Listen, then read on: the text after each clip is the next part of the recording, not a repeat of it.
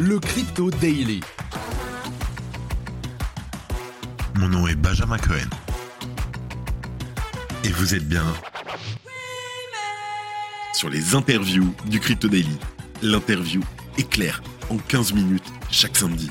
Découvrez un membre de l'écosystème Web3, ses projets, ses envies et bien sûr la vision du futur. Salut Abdel. Salut. Alors, je te remercie d'avoir accepté cette interview sur le Crypto Daily. C'est un plaisir pour moi de te retrouver, on s'est déjà vu quelques fois, afin de parler de ton expérience et de tes perspectives sur ce qu'on appelle aujourd'hui le Web3. Bah, plaisir partagé et merci pour l'invitation. Ça fait toujours plaisir d'avoir des gens comme toi parmi nous. Je te propose de commencer directement cette interview avec la première question. Est-ce que tu peux te présenter, s'il te plaît, en une minute? Donc moi c'est Abdel, je travaille actuellement chez Starkware. Euh, j'ai un background euh, d'ingénieur en informatique, spécialisé dans la monétique, donc c'est tout ce qui est système bancaire, etc. Euh, j'ai travaillé pendant 8 ans dans, une, dans le domaine fintech, dans le domaine du paiement bancaire. ensuite je suis tombé amoureux des cryptos, j'ai décidé de me lancer à plein temps dans, dans les cryptos, j'ai rejoint Consensus. J'ai travaillé pendant trois ans et demi en tant que Ethereum Core développeur. Ensuite, j'ai fait un petit tour sur l'écosystème Cosmos et euh, Ethereum me manquait, je suis revenu et là, je travaille actuellement chez Starkware. Ah, je, ne savais pas que tu avais fait un tour, tu vois, chez, chez Cosmos. Ok, combien de temps? Un, an à peu près. Tu as une petite citation qui t'accompagne euh, dans la vie, que t'aimes euh? Il y en a une que je trouve très belle, et c'est une, situation, une citation de Vitalik d'ailleurs, qui est à peu près un projet avec des milliards de capital ne peut pas rivaliser avec un projet qui a une âme. Et c'est quelque chose qui résonne en moi. Euh, et euh, c'est aussi une des raisons pour lesquelles je suis autant euh, convaincu de, Starknet et de son écosystème, parce qu'il y a une âme qui est en train de se créer. Tu ne l'as pas dit, mais tu es aussi cofondateur de, de la fameuse IP 1559 d'Ethereum qui amène le, burn sur Ethereum. Oui, tout à fait. Je suis co-auteur et champion de cette EIP. champion, c'est la personne qui un petit peu bah, s'occupe de entre guillemets faire le lobbying, de porter l'EIP jusqu'à son, jusqu'à son arrivée sur le mainnet. Et effectivement, c'est bah, c'est clairement ce qui a fait décoller ma carrière à plein de, à plein de niveaux. Effectivement. Est-ce que tu peux nous, nous, raconter en vraiment une minute qu'est-ce que le IP 1559 ouais. Le IP 1559 est un changement dans la politique monétaire de Ethereum et particulièrement de son asset ETH. L'idée originelle, c'était de corriger un problème sur la politique de frais de transaction. Euh, qui est son caractère imprédictible. Avant, ça fonctionnait avec un système d'enchères. Euh, c'est un système qui s'appelle le First Price Auction. Et c'est un système d'enchères dans lequel on va bider. Et c'est les transactions les plus, euh, avec, qui rapportent le plus qui vont être prises par les mineurs, etc. Et ça, ça introduisait énormément de volatilité dans les frais de transaction. Et c'est un système qui n'était pas prédictible. Et donc, il était difficile pour un utilisateur et un wallet de, de déterminer un prix juste pour inclure une transaction. Euh, donc cette EIP introduit une nouvelle chose qui est euh, le burn d'ETH. Euh, donc une grosse partie des frais de transaction est brûlée. Euh, brûlés, ça veut dire qu'ils sont détruits de la quantité d'ETH en circulation. Ça, c'est quelque chose qui allait dans la poche des mineurs avant, et, du coup, ça, ce n'est plus le cas. C'est une grosse partie est brûlée. Et pourquoi c'est brûlé? C'est pour éviter que les mineurs s'entendent pour faire gonfler artificiellement le prix de, de, ce frais de base. Et la conséquence de ça serait que tout le monde paye plus cher et qu'il gagne plus. Donc la seule façon de, de pallier à ça, c'est de brûler ces frais.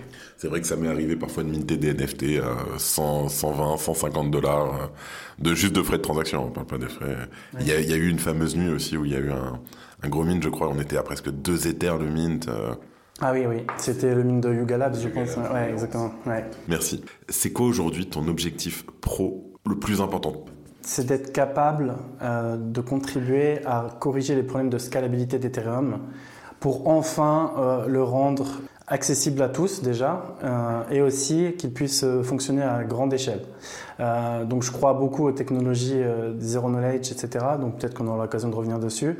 Mais c'est vraiment ça mon challenge.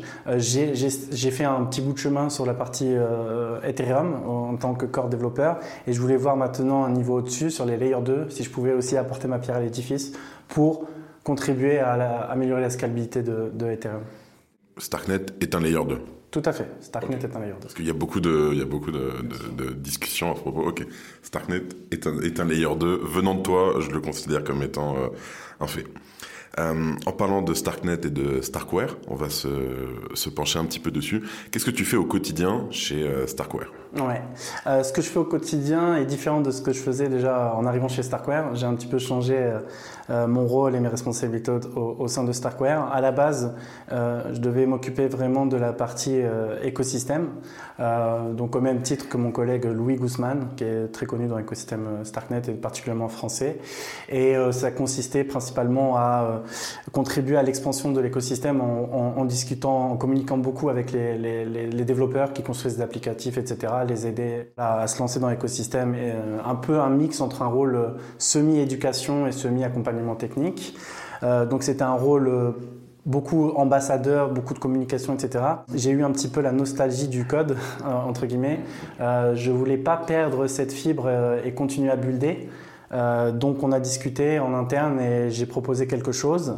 Euh, j'ai proposé la création d'une nouvelle équipe au sein de Starkware qui s'appelle la Team Exploration. Et donc aujourd'hui je suis le lead de cette nouvelle team. Donc je pourrais parler potentiellement après de ce qu'on fait, mais, euh, mais, voilà, mon rôle a un peu changé. Donc maintenant je dirige la Team Exploration et je, reprends un petit peu une ADN codeur build, tout en gardant le côté ambassadeur, mais beaucoup moins qu'à mes débuts chez Starkware. D'accord. À quel moment tu es devenu passionné par ton domaine d'expertise? Je dirais vraiment la passion mordue à, fond, c'était en 2015 euh, lorsque j'ai découvert Ethereum. Donc j'avais déjà, euh, je fais joujou un petit peu avec Bitcoin euh, dès 2011. Je, euh, je fais joujou, lancer des nœuds, etc., analyser le code. Et j'avais déjà accroché à la philosophie, l'idéologie de la décentralisation, de la désintermédiation.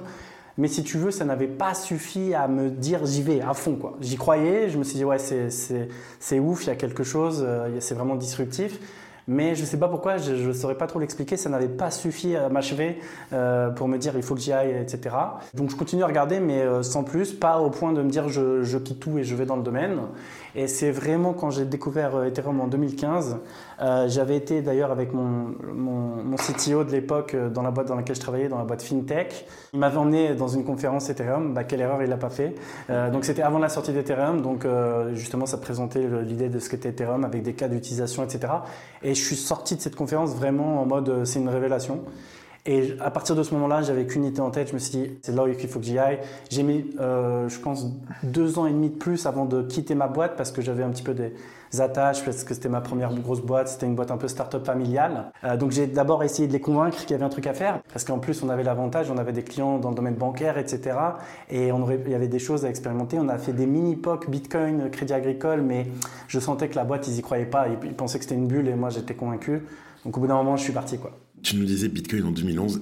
Comment tu l'as découvert? Comment tu as découvert Bitcoin en 2011 Ouais, eh ben, j'en avais même entendu parler la première fois en 2010 d'ailleurs, quand j'étais encore en école d'ingénieur. Euh, tu sais, euh, il y a des, souvent des, par binôme, on doit faire des, présentations sur des sujets, etc. Et euh, il y avait un binôme qui avait présenté Bitcoin. Devant la classe, etc. Ce qui est marrant, c'est qu'à l'époque, la classe d'ingénieur, globalement, on a tous pris ça un peu comme une blague au début. Tout le monde euh, se sont foutus de leur gueule, vraiment. Hein. Et moi, le premier, je, pense qu'à ce moment-là, je, me suis dit, mais qu'est-ce qu'ils racontent avec leur bitcoin, qu'est-ce que c'est, etc.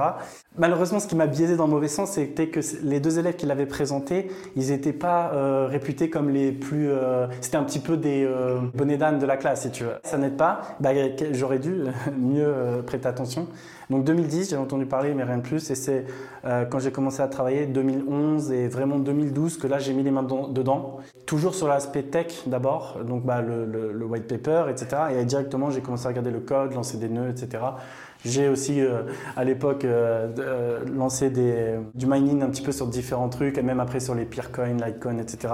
mais, voilà, c'est comme ça que j'ai commencé un petit peu à faire jouer avec. Incroyable. C'est aussi à ce moment-là où tu devenu, c'est quand tu t'es rendu compte que ça marchait que tu es devenu ouf. Ouais, ouais, ouais, là je me suis dit, bah, ok, d'accord, c'est pas qu'une idée. Euh, ce qui était intéressant, c'était que, au-delà d'une idée qui paraissait un peu folle, magique, etc., derrière, ça s'est rapidement construit avec un, un, système qui marchait, voilà, avec un système décentralisé en peer-to-peer, -peer, et ça fonctionne en fait. C'est ça qui est, qui est beau. Quel a été dans ta vie ton principal échec? Alors, dans ma vie professionnelle, je pense que la petite parenthèse que j'ai fait sur l'écosystème Cosmos, il aurait été mieux euh, de ne pas la faire rétrospectivement. J'ai quelques petits regrets à ce niveau-là. Donc, bon, j'ai découvert l'écosystème Cosmos et j'ai bien aimé la tech et j'ai appris des choses. Mais globalement, ça m'a stoppé dans mon ascension, entre guillemets, dans le sens où j'étais arrivé à l'issue de mon travail sur le IP 1559 euh, au sommet de mon art, entre guillemets. J'étais vraiment à fond dans l'écosystème Ethereum. Je travaillais avec, des gens brillants, etc. Et j'étais sorti de ce travail-là un peu fatigué euh, parce que c'était éreintant comme travail. Et euh, à ce moment-là, je me suis dit, bon, bah, il y a j'ai fait le tour. Je croyais, euh, quelle erreur, je croyais que j'avais fait le tour euh, sur Ethereum, mais c'était pas du tout le cas. Et donc j'ai voulu faire cette parenthèse. Et bon, j'ai été sur un projet Cosmos, j'ai fait des choses, etc. Mais globalement, euh, j'ai potentiellement régressé à, ce moment-là. j'ai potentiellement aussi perdu en motivation. J'avais plus la même niaque que quand j'étais sur Ethereum. J'avais plus la même volonté de, de, transformer le monde, de changer le monde. Et je me sentais plus en accord avec moi-même, avec mes principes. Et, c'est pour ça qu'après l'appel du retour, du comeback a été trop fort et je me suis dit non, c'est pas là où je dois être. Je l'ai vécu euh, au début assez mal et après je me suis dit ok, c'est pas grave. Euh, j'ai entre guillemets perdu un peu de temps, même si j'ai jamais perdu parce qu'un apprentissage c'est toujours une victoire. Euh, donc je suis pas trop resté longtemps dans cette phase-là et très vite je me suis dit ok, il va falloir que je, m'y remette à fond. Et là ce que j'ai fait, je me suis remis à fond dans une phase où en mode où euh, je suis redescendu d'un étage en me disant ok, peu importe ce que j'ai fait avant, maintenant je dois refaire mes preuves, je dois revenir et je dois reprendre ma place. Et donc je me suis remis en mode euh, à fond sur les fondamentaux, ah ouais, et je me suis mis en mode grinta, la, la volonté de tout casser. Euh, et, voilà, j'ai reçu repartir, mais c'est vrai que je pense que j'aurais pu très vite m'enliser dans une routine et m'embourber dans quelque chose qui était plus en accord avec moi-même, et euh, j'aurais pu le même impact que j'espère avoir aujourd'hui. Euh, on va se recentrer un peu plus sur Starknet, Starkware et surtout les ZK Rollup. Est-ce que tu peux nous expliquer déjà très facilement qu'est-ce qu'un ZK Rollup pour définir ce qu'est un ZK Rollup, je vais essayer d'expliquer ce qu'il essaye de, à quel problème il essaye de répondre. Le problème qu'on a aujourd'hui sur Ethereum et globalement sur n'importe quel layer 1, c'est que vous avez un espace de bloc et une capacité de transaction qui va être limitée. Peu importe ce que vous pouvez faire, au bout d'un moment, vous allez, vous allez être limité. Euh, il y a des, des, layers 1 qui tentent des techniques, qui font des sacrifices sur la, la, décentralisation ou la sécurité et qui tentent des approches pour booster le niveau de capacité. Donc, par exemple, Solana, c'est l'approche qu'ils font.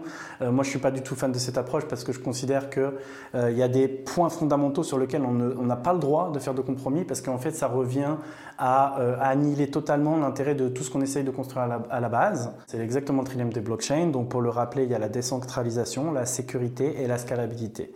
La scalabilité pêche aujourd'hui sur les layers 1. Il y a certains qui essayent de faire des compromis sur la décentralisation et la sécurité pour euh, pallier à ça. Moi, c'est pas l'approche à laquelle je crois. Donc, on va essayer de déporter cette scalabilité sur une autre couche. Et c'est là qu'on va parler, on va commencer à parler de layer 2. Layer 2, c'est vrai que c'est un terme qui a été très mal utilisé et qui a apporté beaucoup de confusion. Des gens volontairement se sont accaparés et sont servis de ça comme un argument marketing. C'est par exemple le cas de Polygon qui en réalité a fait une sidechain. Donc euh, une sidechain, ce n'est pas un layer 2. Et en fait, euh, si tu veux, une sidechain, c'est une chaîne qui est, complètement indépendante et qui va avoir sa propre sécurité, etc. Un layer 2, c'est pas ça. Un layer 2, il va euh, s'occuper de la couche de scalabilité, mais en euh, héritant des propriétés de décentralisation et de sécurité du layer 1. Et c'est ce qui fait que ça peut marcher, parce qu'en fait, euh, faire une sidechain, plus ou moins globalement, pour résumer, c'est l'équivalent d'un alt layer 1. En fait, Polygon en mode sidechain, c'est rien de, c'est pas mieux qu'un Solana ou c'est pas mieux qu'un voilà qu'un autre alt layer 1. C'est la question que j'allais te poser. Est-ce que Polygon est une sidechain ou un layer 2 Polygon dans sa version actuelle n'est pas un layer 2, ça c'est très clair. Il faut être très catégorique, c'est une sidechain. En revanche, ils ont fait l'acquisition de plusieurs équipes qui travaillent sur des Roll-Up et ils sont en train de travailler sur les fameuses ZKVM. Ils en ont plusieurs variantes. Ils ont, ils ont fait la stratégie qui a été maligne rétrospectivement hein, de lancer leur sidechain parce que c'était facile à l'époque. Ils savaient qu'il y avait des compromis, mais ils se sont dit on y va quand même. Qu'est-ce qu'ils ont fait en attendant? Bah, Ils ont onboardé des users, ils ont lancé un token qui a gonflé en market cap, ce qui leur a donné de l'argent pour après faire l'acquisition de projets. Et en fait, après, ils ont fait une acquisition de plusieurs projets pour rattraper les trois ans de R&D qu'ils avaient perdus. Et de très gros partenariats. Et de très gros partenariats, ouais. Sur la partie euh, business development, ils sont extrêmement forts, euh, très très forts. Mastercard, Starbucks, enfin que Disney, enfin que des gros noms. Ils sont très très forts là-dessus.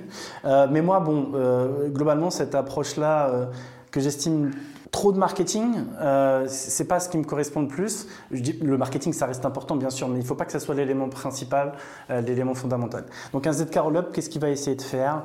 Euh, comment on va corriger les problèmes de scalabilité? En fait, l'idée, c'est de se dire, on va déporter l'exécution des transactions sur un layer 2.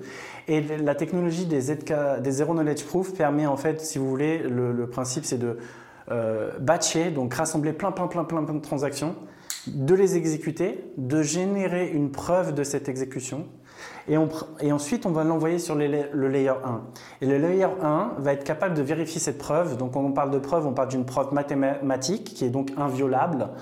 Et là où c'est fort, la puissance de la scalabilité, c'est que Ethereum n'a pas besoin de réexécuter toutes les transactions qui sont passées sur Layer 2. Il a juste à vérifier la preuve de l'exécution, par exemple, de 1 million de transactions. Et, pourquoi ça scale? Parce que la vérification de ces preuves est exponentiellement plus petite que réexécuter les transactions. En quoi ça va améliorer l'expérience utilisateur en termes concrets En termes concrets, euh, des transactions qui seront beaucoup moins chères. Donc ça, c'est la première chose. Ensuite, on peut espérer augmenter la capacité transactionnelle de Ethereum dans son ensemble, c'est-à-dire moins de congestion du, layer 1. Euh, il faut considérer que l'espace de blocs, c'est quelque chose de rare. Et ça doit le rester. Et c'est bien que ça soit rare. Mais tellement elle est précieuse et tellement elle est rare, il faut l'utiliser de manière optimisée. Et c'est pour ça qu'Ethereum s'oriente pour devenir uniquement un layer de settlement. Donc à terme, la vision, c'est que les utilisateurs ne vont pas faire des transactions directement sur Ethereum, mais plutôt sur les L2. Et tous les L2 qui vont cohabiter eux, c'est eux qui vont faire des transactions avec Ethereum, ils vont, ils vont lui louer de l'espace de bloc, mais chacun de ces layers 2 va développer son écosystème, va onboarder des utilisateurs, etc. Donc, améliorer euh, les problèmes de congestion du réseau, etc., optimiser l'utilisation de la gestion des blocs, avoir des transactions moins chères, mais il y a aussi quelque chose de très intéressant, c'est que sur un L2, globalement, on n'a pas les mêmes contraintes que sur un L1. Et c'est ce qui fait qu'on peut innover beaucoup plus facilement, parce que euh, la gouvernance du protocole est plus simple sur un L2, il n'y a pas les mêmes problématiques, etc. Et nous, par exemple, Starknet, on, a innové, on a fait des choses qui sont radicalement différentes de ce qui se passe sur Ethereum, notamment sur la gestion des comptes, etc. Donc on a des technologies qui vont permettre, en termes d'expérience utilisateur, de faciliter euh, l'onboarding des nouveaux arrivants. Par exemple, pour donner des exemples concrets, bah, vous savez, créer un wallet, c'est compliqué pour un nouvel arrivant. Il faut sécuriser sa seed, des mots, etc. Ça peut être perturbant. Et ben là, on peut imaginer des nouvelles techniques pour emborder les gens euh, avec des mécanismes d'authentification qui sont plus proches de ce qu'ils connaissent. Voilà, des choses euh, qui sont plus simples. Et on peut avoir des, euh, des nouveaux mécanismes. Pour donner un exemple, sur Starknet, il y a des gens qui ont fait un système dans lequel vous, vous allez pouvoir interagir avec des smart contracts en déverrouillant votre téléphone avec votre Face ID, en fait, tout simplement. Ouais, et ça, c'est très puissant. il y a eu une démo qui marchait très bien pour faire un mine de NFT comme ça, en développant son Face ID de manière prouvée. Et euh, du coup, tu n'as même pas besoin de site, tu n'as besoin de rien en fait. Waouh, impatient, que, impatient que ce soit démocratisé ça. Ok, super, merci, euh, merci Abdel. Si je résume bien, tu fais le IP 1559, tu changes à Cosmos. Cosmos, ça te gave un petit peu au fil du temps. Enfin, t'es pas, t'es pas, euh, t'es pas heureux. Et tu reviens donc sur Ethereum, mais tu décides d'aller sur Starkware. C'est bien ça? La phase de décision, elle a pris quand même un peu de temps pour savoir où je voulais aller. J'avais plusieurs options. Soit j'essayais de revenir sur la partie Ethereum au niveau du layer 1 lui-même, mais je me suis dit, je vais explorer les L2. Et à ce moment-là, j'ai fait une phase qui a duré euh, un mois et demi, presque deux mois, pour faire une analyse complète de toutes les solutions de layer 2 qui existaient. Euh, donc à ce moment-là, justement, j'ai analysé tout ce qui existait, donc euh, Polygon, les State Channel, Plasma, les Optimistic Rollup, les ZK Rollup, etc. Et de fil en aiguille, Ma conclusion a été claire. Pour moi, celui auquel je croyais le plus à cette époque, et ça c'était avant de rejoindre Starkware, hein. euh, parce que oui, j'ai fait un petit raccourci. Je suis pas allé tout de suite chez Starkware. J'ai d'abord euh, été cofondateur d'un projet qui s'appelle Only Dust. Et justement, dans le cadre de Only Dust, on devait choisir un layer 2 sur lequel partir. Et c'est là que j'ai fait cette fameuse analyse. Et ma conclusion a été claire et sans appel. Euh, Starknet était le, le, le, plus prometteur. Donc pourquoi Starkware? Bah, Globalement, déjà, l'excellence technique. Voilà, c'est déjà si je dois regarder un seul truc sur Starkware, c'est l'excellence technique. Je, n'avais jamais vu ça, euh, une telle excellence technique, une approche aussi très scientifique, très académique, etc. Cairo, bah ça, ça a fini de m'achever quand j'ai compris euh, la puissance de Cairo. En fait, justement, ça a été presque le dernier frein, mais une fois que tu enlèves ce frein, ça a tout changé. Pourquoi ça peut paraître comme un frein? Parce qu'en fait, Starknet, à la différence de tous nos compétiteurs, quasiment, on n'est pas une ZKVM. Ça veut dire qu'on n'est pas compatible avec les smart contracts d'Ethereum. Et bah donc ça, c'est un potentiel c'est le gros frein parce que ça fait peur. Tu te dis notamment par exemple nous on avait recruté des développeurs en pensant euh, qu'ils allaient faire du Solidity pour coder des smart contracts sur Ethereum. Mais en fait, si tu choisis Starknet, bah, tu peux pas en fait faire ça. Donc, ça m'a retenu au début, etc. Et après, j'ai de fil en aiguille, j'ai discuté aussi pas mal avec des personnes de Starkware. Euh, et en fait, quand j'ai compris que ne pas être compatible avec le VM, ça veut aussi dire ne pas être limité par le VM. Ça a changé radicalement mon, mon, mon schéma de pensée parce qu'en fait, je me suis dit, OK, d'une, on va pouvoir faire des choses qui sont optimisées euh, dans un contexte d'un ZK Rollup parce que je ne vais pas rentrer dans le détail technique parce que c'est compliqué, mais en gros, une VM, pour la transformer au ZK VM, c'est extrêmement compliqué. Et si tu veux, euh, tu pars toujours avec des boulets. En fait, tu vas être obligé de faire des sacrifices sur les performances de ton ZK Rollup si tu veux être euh, compatible VM. Et Starkware a pris la décision de se dire non on accepte de ne pas être compatible avec le VM, mais par contre, on va faire un système qui va être optimisé pour un ZK Rollup, en fait. Et ça a du sens, cette approche. Et en plus, on n'est pas euh, limité par l'héritage de l'EVM. Parce que l'EVM, euh, à l'époque, euh, quand elle a été designée, elle n'avait bien sûr été pas conçue pour être un jour fonctionner dans un environnement zéro knowledge. Ce qui fait que les choix qui ont été faits à l'époque si on devait les faire maintenant avec l'état de l'art euh, du domaine des zero knowledge, on n'aurait pas du tout fait les mêmes choix. Exactement. Tu crois qu'on serait parti où si on devait faire Ethereum aujourd'hui? Bah, je pense qu'on serait directement parti sur euh, abandonner l'idée qu'on puisse faire les smart contracts sur le L1 directement et se focaliser pour le rendre très robuste pour que des layers 2 se grèvent dessus dès le début. Et ça a mis du temps avant d'arriver là. Maintenant, on pivote un peu Ethereum et s'oriente vers ça. Mais si on avait su maintenant, oui, on serait parti directement sur un socle de base qui, est, qui favorise euh, que des layers 2 se construisent par-dessus. Et, donc, c'est ça qui m'a séduit chez Starkware de se dire, OK, on assume ce choix-là, on va designer un système le plus efficace possible. Et Cairo, bah, en fait, c'est ça, ça représente bien la philosophie de Starkware. Ça a été la création d'un nouveau langage qui est fait pour, vraiment fait pour, euh, fonctionner dans un environnement zero knowledge proof. Et ce qui fait qu'on n'a pas les boulets que se traînent euh, les choix passés de l'EVM. Et tous, nos compétiteurs, ils devront toujours payer le poids de ces choix, en fait. je comprends. Euh, on en parlait un peu plus il y a une minute du langage Cairo. Qu'est-ce que ce langage apporte en plus et c'est quoi ses atouts? Ce qui est intéressant avec Cairo et, ce que j'adore moi personnellement, c'est qu'en fait, je suis convaincu que le domaine des zero knowledge proof, il va chambouler énormément d'industries et pas que la blockchain. Ça, commence par la blockchain parce qu'il y a plus d'incentives économiques à commencer par là, forcément. Mais ça va chambouler toutes les industries. Donc que ce soit l'intelligence artificielle, l'Internet des objets, le médical, le militaire, etc. Je suis convaincu que ça va changer le monde globalement dans son ensemble. Et la façon dont on appréhende les choses. Parce que c'est une nouvelle arme. Pendant longtemps, on commençait à avoir les prémices de ça, mais on ne pensait pas qu'on pouvait faire quelque chose qui permette de bâtir n'importe quel type de programme. Il y, a déjà eu des gens qui ont travaillé dans le domaine des zero knowledge proof, etc. Mais c'était toujours sur des cas très précis. Donc euh, faire un zero knowledge proof pour une transaction euh, simple, etc. Cairo, c'est le premier langage dans l'histoire qui permet de créer n'importe quel programme et de le rendre prouvable. Et grâce à cette arme, vous pouvez imaginer plein de trucs. Par exemple, euh, vous pouvez imaginer, je sais pas, un drone qui n'a pas beaucoup de ressources en mémoire, etc. Il peut pas faire des gros calculs, par exemple. Et là, ce qu'il pourrait faire, imaginez un drone militaire. Évidemment, tu peux, tu veux pas faire confiance à qui que ce soit, c'est trop dangereux, par exemple. Et ben là, ce que tu pourrais faire, déléguer un calcul complexe à un prouveur qui va faire le calcul sur une une tête de machine qui a énormément de puissance, etc. Il va te donner la preuve du résultat du calcul. Et le drone, avec peu de ressources, il pourra vérifier la preuve. Et en fait, par exemple, euh, ça peut être le calcul d'une trajectoire pour se rendre chez l'ennemi, par exemple. Tu vois, ce genre de choses. Euh, et euh, pareil, dans, dans la santé, ça va être extrêmement important parce que les normes en termes de santé sont drastiques, bien plus que celles du paiement. Et notamment, la privacy et la confidentialité, c'est quelque chose de très, très, très, très important. Et les Zero Knowledge Proof, ça va permettre aussi de résoudre ça pour que des hôpitaux du monde entier puissent collaborer entre eux tout en respectant le secret médical. Donc ça, c'est quelque chose de très puissant et on parle de quelque chose qui va littéralement sauver des vies. Euh, donc j'ai un exemple en tête, c'est un projet que j'avais sur lequel j'avais commencé à travailler quand j'étais à Consensus et malheureusement, je suis extrêmement euh, déçu qu'il n'a pas pu aboutir euh, pour des mauvaises raisons en plus. Je vais expliquer. Donc ce projet, en fait, il, voulait utiliser ce, ces genres de technologies pour résoudre le problème du transfert de reins. On est en 2018. Euh, à la base, quand je suis arrivé chez Consensus, donc j'ai dit j'étais Ethereum Core Dev, mais avant ça, pendant six mois, à Consensus, j'ai travaillé sur un projet qui s'appelait Hellhound. Et l'idée, c'était de faire une plateforme dans laquelle on va pouvoir faire du calcul, euh, mais en respectant la privacy. Et pourquoi dans le domaine du transfert du rein, c'était important? Euh, Par exemple, pour euh, le problème du transfert de rein, vous pouvez voir quelqu'un de votre famille qui a besoin d'un rein. Vous voulez lui donner, mais vous n'êtes pas compatible. D'accord? À l'autre bout de la planète, en Australie, disons, il y a le même cas deux personnes de la famille, l'un veut donner à l'autre, mais ils sont pas compatibles. Et en fait, il se peut qu'en fait, vous pouvez faire une donation croisée.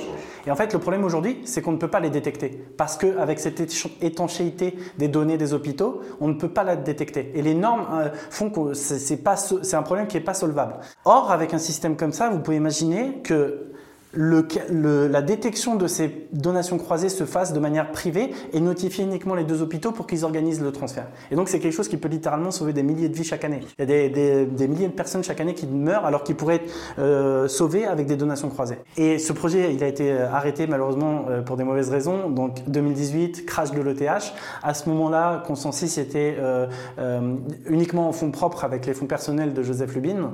Et Joseph Lubin, sa fortune était liée intrinsèquement à l'ETH. Et donc, euh, l'ETH avait, avait, perdu 90% de sa valeur. Donc, il a dû prendre des choix drastiques et il a, euh, il a arrêté beaucoup de projets, notamment tous les projets qui étaient au stade de recherche et donc dont celui-là faisait partie. Il n'y avait pas de business encore à ce moment-là.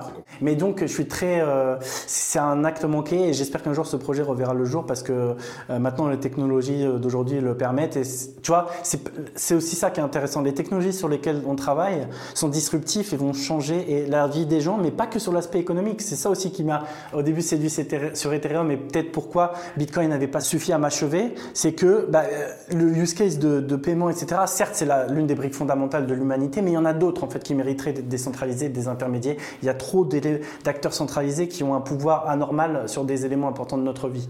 Et c'est pour ça qu'Ethereum, je me suis projeté encore plus sur tous les cas d'utilisation autres que le euh, cas d'utilisation monétaire. Tu viens de répondre à ma question que je n'ai pas posée, Bitcoin ou Ether. Malgré tout, euh, je pourrais pas dire aujourd'hui que je suis euh, plus Ether euh, que Bitcoin. En vrai, c'est un dilemme que j'ai personnellement. Euh, alors, j'ai commencé euh, très fort Ethereum. Hein, je pense que dans, dans le curseur, si je devrais placer, j'étais 90% Ethereum, 10% Bitcoin. Et c'est intéressant, c'est que plus j'ai avancé et plus j'avance aujourd'hui, le curseur a de plus en plus basculé pour Bitcoin. Non pas que je, mon intérêt pour Ethereum euh, baissait, mais mon intérêt pour Bitcoin grandissait. Et au fur et à mesure que je creusais Ethereum, mon intérêt pour Bitcoin grandissait. Aussi parce que je conçois, je conçois volontiers que Ethereum, bien sûr, n'est pas parfait dans sa version actuelle. Et il y a eu, il y a des choses critiquables, l'ICO, le pré-mine, il y a beaucoup de choses sur lesquelles je suis en accord avec les Bitcoin maximalistes. Euh, pour autant, je pense quand même, j'ai encore espoir sur le fait qu'Ethereum puisse achever sa mission. Mais maintenant, si tu veux, mon curseur, il est à 50-50, vraiment. Euh, c'est pour ça que je me considère comme euh, à la fois Bitcoin Maxi et Ethereum Maxi, parce que c'est vraiment ce que je pense. Ils ont trouvé un super terme sur, sur la chaîne nos amis du Grand Angle Crypto. Ils t'ont appelé Bithereum Maxi. Bithereum Maxi, tout à fait, ça m'a fait bien rire. Qu'on salue d'ailleurs. Ouais, on les salue. Et c'est vrai que ce, terme m'a fait rire et il reflète bien ce que je pense. Donc je peux pas choisir, ma réponse c'est que je peux pas choisir. Je peux aussi dire, et j'ai pas peur de le dire, c'est que là j'ai dit que je crois encore qu'Ethereum peut arriver à achever sa mission, mais si ce n'est pas le cas, je sais où je vais après. Voilà, pour la faire simple. Dernière question, et là c'est plus une question perso euh, que je vais te poser moi. Il y a quelques mois, j'ai entendu parler de Starknet qui pourrait apporter quelque chose à Bitcoin. Ouais, tout à fait. Alors, c'est intéressant comme question. Euh, il y a plusieurs éléments de réponse. Avant de dire que Starknet pourrait utiliser Bitcoin, il y a les Stark déjà, donc le système de proof Stark. On n'en a pas parlé, mais il y a Stark, il y a Cairo et il y a Starknet. Dans l'ordre de base. Donc les Stark, voilà, c'est le système de preuve, c'est la partie mathématique, voilà, pour la faire simple. Cairo, c'est un truc, un langage intelligent qui utilise cette partie mathématique. Et Starknet lui-même utilise Cairo pour le transformer en ZK D'accord? Mais on pourrait parce que fait, pour utiliser Starknet, ça c'est le dernier euh, chaînon manquant, on va dire, pour Bitcoin, ça serait de faire un ZK rollup par-dessus Bitcoin. Mais ça, on n'y est pas encore et euh, ça va être très compliqué. Et pas pour des raisons techniques en fait, c'est pour des raisons que ça impliquerait un changement dans Bitcoin. ouais, ça pique, c'est pas facile. C'est très compliqué. Par exemple, là, Ethereum, il peut vérifier les preuves mathématiques, Bitcoin là tout de suite ne peut pas. Il faudrait le pimper pour lui rajouter la possibilité de vérifier. Vraiment, le problème c'est les votes. Euh, et ça, chez Bitcoin, c'est connu d'ailleurs pour être long et, difficile. volontaire, c'est voulu que ça soit comme ça. Et c'est très bien parce que ça lui donne une propriété de, de robustesse, de stabilité, etc. Et de la confiance, parce qu'en fait, si on se dit le système ne change pas, on a confiance dans les règles. Donc ça, c'est intéressant. Alors, Starknet, on va le mettre, c'est dans 5 à 10 ans minimum, et encore, c'est pas sûr. Par contre, Cairo et les Stark, ça peut être dès maintenant. Et ça va être dès maintenant. On peut l'utiliser de manière intelligente sans changer Bitcoin. Donc ça, c'est le prérequis pour faire quelque chose avec Bitcoin, ne pas le toucher. Et par contre, on pourra l'utiliser pour certains cas d'utilisation. Par exemple, il y a un projet qui s'appelle ZeroSync, euh, donc qui est construit avec Cairo. L'idée de ZeroSync, c'est d'utiliser Cairo pour prouver la chaîne Bitcoin. En gros, je vais vous la faire simple. Quand vous voulez intégrer le réseau Bitcoin avec votre propre nœud, vous allez vous synchroniser avec vos, vos, pairs, d'accord? Avec les nœuds voisins, etc. Vous allez récupérer l'historique de, Bitcoin. Mais qu'est-ce que vous allez faire? Finalement Vous allez prendre tous les blocs depuis le Genesis et vous allez les exécuter un par un. C'est votre seule manière euh, d'être sûr à 100% que la chaîne est, est, valide. Avec les Zero Knowledge Proof et Cairo, vous n'avez pas besoin de faire ça. Si vous réimplémentez les règles de consensus de Bitcoin en Cairo, ça veut dire que vous pouvez prouver, et donc en fait, vous pouvez prouver l'exécution de toute la chaîne Bitcoin en une énorme preuve, avec un tout petit peu de ressources, et beaucoup plus vite. Au lieu de prendre plusieurs jours pour synchroniser la chaîne, en euh, euh, une minute, vous pouvez euh, vérifier l'intégralité de la chaîne Bitcoin. Donc ça, c'est des cas d'utilisation très concrets qui sont en train d'être construits et qui sont très prometteurs.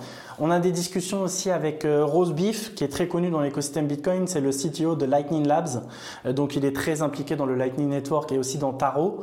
Et en fait, euh, bah, d'ailleurs, il va venir dans, l'événement à Tel Aviv en, février. Il sera speaker il va parler un petit peu.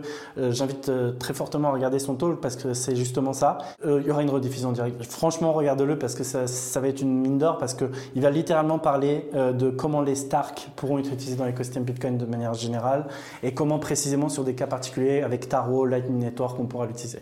Donc très bullish là-dessus. C'est aussi pourquoi euh, j'ai misé sur Starkware, parce que je ne l'ai pas dit, parce qu'il y a Starknet, qui est le z up ultime pour Ethereum, mais il y a aussi la technologie sous-jacente qui est énorme, Stark et Cairo, qui, comme je l'ai dit, va chambouler beaucoup d'industries et peut être utilisé aussi sur Bitcoin. Donc en fait, moi, c'est le match parfait, en fait. Si tu veux. C'est le fait d'avoir une technologie qui est aussi puissante que ça, et qu'il y a un monde dans lequel, par exemple, Starknet, ça marche pas. D'accord Il y a un monde dans lequel Starknet ne marche pas pour X raisons. Hein. Euh, peut-être Ethereum lui-même, si Ethereum lui-même ne marche pas. Layer 2 sur Ethereum, c'est compliqué, tu vois. Voilà. Mais ça ne voudrait pas dire que Starkware euh, n'a plus de sens pour autant, parce que sa technologie a une portée bien plus grande que euh, construire un Zcarlo. Voilà. Mais écoute, je pense que c'est une très belle conclusion que tu viens de faire. Abdel, merci. Eh ben, merci à toi. C'était un grand plaisir. Et je tiens aussi à remercier Gabriel qui n'est pas là aujourd'hui pour nous avoir aidé euh, avec toutes les questions et avoir fait un petit peu de digue euh, sur toi, euh, Abdel. À très vite. Salut. C'était Benjamin pour le Crypto Daily. Merci et à très vite.